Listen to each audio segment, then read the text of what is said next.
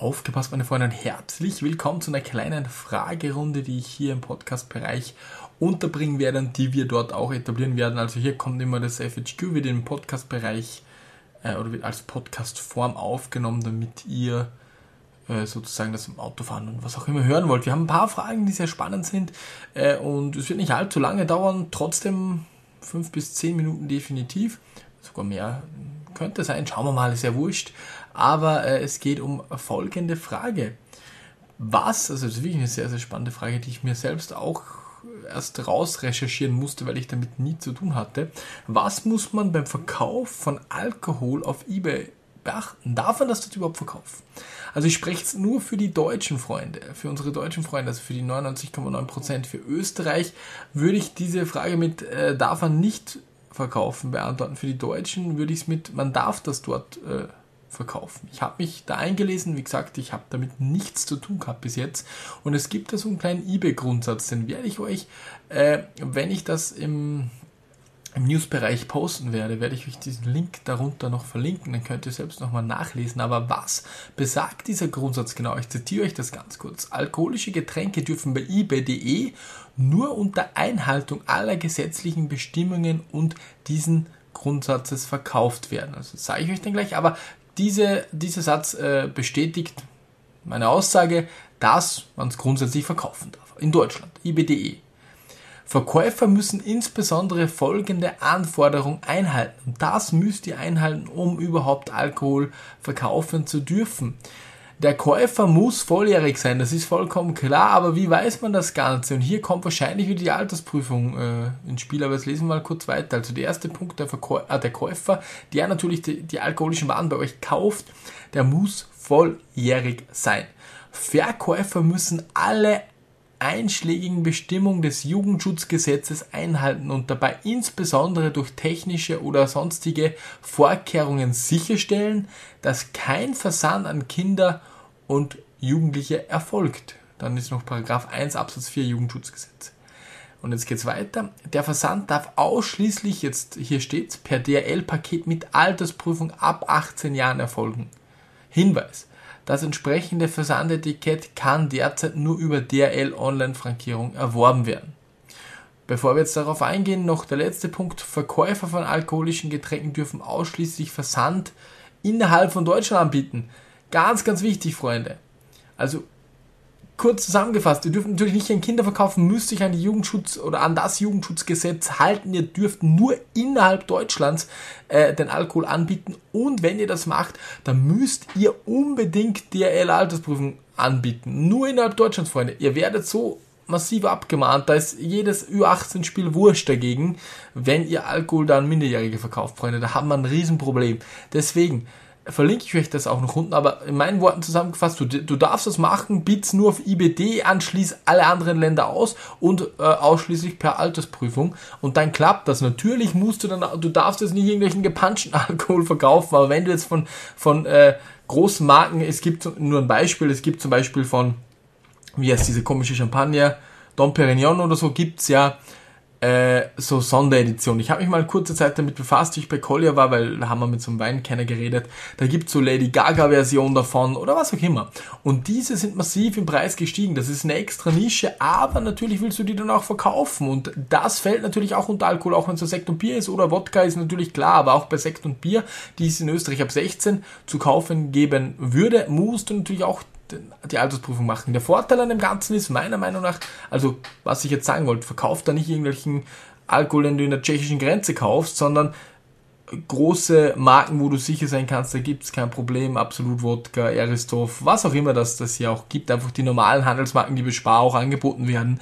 Importier keinen Alkohol aus irgendwelchen Ländern, das würde ich dir absolut abraten, aber wenn du jetzt beispielsweise sowas, wie ich gerade gesagt habe, machen willst, indem du jetzt zu äh, bei Dom Perignon auf der offiziellen Seite so Wodka oder, ah, Wodka, sage ich so, Champagner bestellst, die halt limitiert sind, dann wartest du eine Weile und verkaufst dir dann ist das möglich, innerhalb Deutschlands, Altersprüfung musst du machen und dann lohnt es sich auch, weil die Flasche kostet dann statt 400, 800 Euro und dann ist es wurscht, ob du eine 8 Euro Altersprüfung da dran hängst. Also da hätte das definitiv Sinn, aber um auf die Frage zurückzukommen, die ich jetzt sehr breit beantwortet habe, du darfst es machen, wenn du dich an, diese, äh, an diesen Grundsatz hältst. Dieser Grundsatz, der ist nochmal verlinkt an dich. An dich, nicht nur an dich, sondern an jeden, der halt äh, das Ganze dann auch sich anschauen will. Eine sehr spannende Frage, habe ich mich bis jetzt nicht damit befasst. Das Coole ist auch an meinem Job hier mit euch, dass ich jetzt, wenn mich wieder jemand fragt, ich mir eine genaue Antwort geben kann. Also ich werde auch schlauer, weil ich eure Fragen natürlich beantworten will und ich mich für euch einlese. Dann, nächste Frage. Welche Nachteile gibt es bei internationalem Versand? Ich sehe viele Verkäufe, die Produkte von uns im Ausland was, nochmal, nochmal, Digga, jetzt habe ich mich verlesen.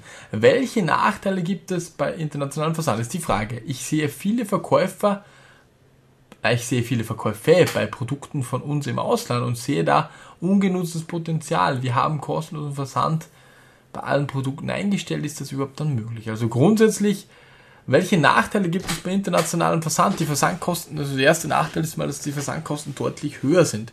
dann natürlich bei Verlust, Bruch und so weiter ist es international immer ein bisschen blöder wie national, aber ist auch alles noch machbar.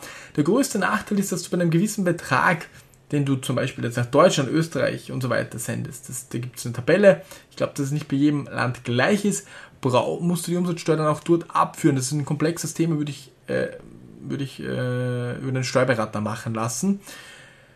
Äh, wenn du sagst, ich mache das halt einfach, da gibt es eine vereinfachte Regelung jetzt seit ein, zwei Jahren. Ist wirklich eine komplexe Geschichte, also um das zu erklären. Aber dann kannst du das auch machen. Ich führe zum Beispiel auch Steuer in Deutschland ab, sehr, sehr viel Steuer in Deutschland, weil ich natürlich über diese 10.000 komme. Früher waren das, glaube ich, 100k sogar in Deutschland. Das haben sie alles zusammengelegt. Auf jeden Fall komme ich, ich würde auch über die 100k drüber kommen, äh, muss ich in Deutschland die Steuer abführen. Das ist jetzt nicht so schwierig oder auch nicht komplex oder irgendwie schlimm, sondern äh, es ist halt, wie es ist. Das ist, also um, um auf die Nachteile einzugehen. Erstens, der Versand wird teurer sein. Zweitens, ab einem gewissen Betrag musst du Umsatzsteuer im jeweiligen Land abführen. Wie gesagt, erkundige dich beim Steuerberater über diese Beträge und die Länder. Und äh, bei Beschädigung, Bruch und so weiter ist es immer ein bisschen komplexer, dann wieder alles schön zurückzuholen. Und wenn das Paket verloren geht, wenn es irgendwo in, in Polen liegt, meiner Meinung nach. Ich will dich jetzt nicht irgendwie abschrecken, sondern man kann das machen, wir machen das genauso. Äh, ja, dann auf die nächste Frage, die du in dieser Frage stellst. Wir haben kostenlosen Versand bei allen Produkten eingestellt. Ist das dann dort überhaupt möglich? Natürlich kannst du auch kostenlosen Versand nach Polen, Irland und so weiter einstellen.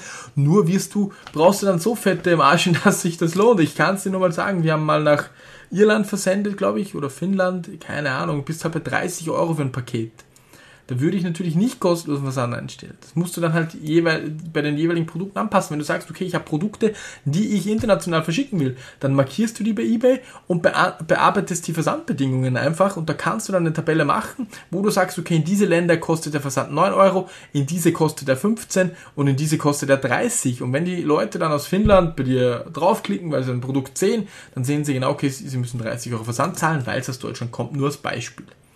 Und wenn du, wie gesagt, in, in ein Land die ganze Zeit frequentiert schickst und einen gewissen Betrag überschreitest, dann musst du dort auch äh, die Umsatzsteuer abführen. Genau, das ist mal wichtig dazu gesagt, aber es ist natürlich möglich, wir machen es auch. Du hast recht mit diesem ungenutzten Potenzial. Durch diesen ganzen Dingen, die ich gerade gesagt habe, schreckt es halt viele Leute ab und die sagen, nee, äh, mache ich, tue ich mir nicht an und deswegen ist dort auch ungenutztes Potenzial, wie du gerade richtig erkannt hast, definitiv vorhanden. Jo, dann die nächste Frage. Flohmarkt. Wie machst du denn das mit der Abhebung? Gibt es da irgendwelchen Trick, äh, um das Ganze noch steuerlich, also so viele Steuerfragen ist so nervig, aber egal, ich versuche es zu beantworten. Wir haben eine Firmenkreditkarte, dort hebe ich Geld ab, äh, wird dann auch per Referenz zugeordnet. Ich mache einen Eigenbeleg auf dem Flohmarkt. Natürlich mit den Videos tue ich mir sehr, sehr leicht, das Ganze dann auch nachzuweisen. Wenn jetzt beispielsweise bei mir um 8 Uhr eine Abhebung bei einem Bankomat vorkommt, ich gehe auf den Flohmarkt und habe dann Eigenbeleg, der noch stimmt und das Video ist genauso in diesem Zeitraum, wo vielleicht mal das Datum zu sehen ist, dann habe ich überhaupt kein Problem, da was nachzuweisen. Beim Flohmarkt musst du halt beachten, Umsatzsteuer zahlst du immer drauf. Das bedeutet, wenn ich jetzt für 100 Euro ein Ding kaufe, dann ist es immer ein Netto-Einkauf und ich muss dann beim Verkauf 20% natürlich mehr zahlen. Das würde heißen, wenn ich jetzt 120 Euro für ein 100 Euro Ding bekomme, dann mache ich Minus. Erstmal Gebühren natürlich und die Umsatzsteuer muss ich ja dann bei den 120 abführen, habe es aber bei den 100 nicht bekommen, weil es ein Eigenbeleg ist. Äh, genau, aber um auf die Frage zurückzukommen, wir machen das mit einer Firmenkreditkarte. Ja, eine Frage noch die nächsten vier nehme ich dann gleich separat auf, weil ich will die jetzt auch nicht so lange machen. Es sind jetzt schon über 10 Minuten. Nämlich, ich habe gesehen, René, du hast ein neues Fahrrad gekauft äh, und auf der Rechnung stand, wie ich es im Video gezeigt habe, RMK GmbH, wie kannst du bitte um Himmels Willen ein Fahrrad über die Firma kaufen? Also grundsätzlich bei E-Bikes, also ihr müsst unterscheiden, das, was ich mir gekauft habe, ist ein Zeitfahrrad, das ist über die Firma sehr schwierig, geht aber, sage ich euch dann gleich wie. Äh, bei einem E-Bike zum Beispiel gibt es sogar so Firmenleasings, wo du das Ganze äh, super schön machen kannst. Also das funktioniert, wenn du sagst, okay, ein E-Bike hätte ich Bock drauf, das geht. Wenn du jetzt ein Rennrad, ein Zeitfahrrad kaufen willst, dann wird es ein bisschen schwieriger. Je nachdem, welche Firma du hast, du kannst natürlich sagen, ich habe das Ding als Ware eingekauft und wird es wieder verkaufen. Das würde gehen. Musst du halt bei eBay dann sehr teuer einstellen, hoffen, dass es nicht verkauft wird. Aber das sind auch so, so Tricks eher, die schwierig sind. Äh, bei mir ist es sehr einfach wieder YouTube. Ich mache Videos damit. Es ist für mich wie wenn du einen PC kaufst, einen Etikettendrucker oder ähnliches. Es wird ein Video über das Rad geben, es wird in jedem Video vorkommen, gefühlt in hunderten Shorts wird es vorkommen. Das Ding brauche ich für die Arbeit, für diesen YouTube-Kanal, für den zweiten natürlich nicht, für den Hauptkanal, da geht's. Ist vollkommen klar, du darfst ja auch eine Fotokamera kaufen, um deine Produkte zu fotografieren, wird auch keiner was sagen.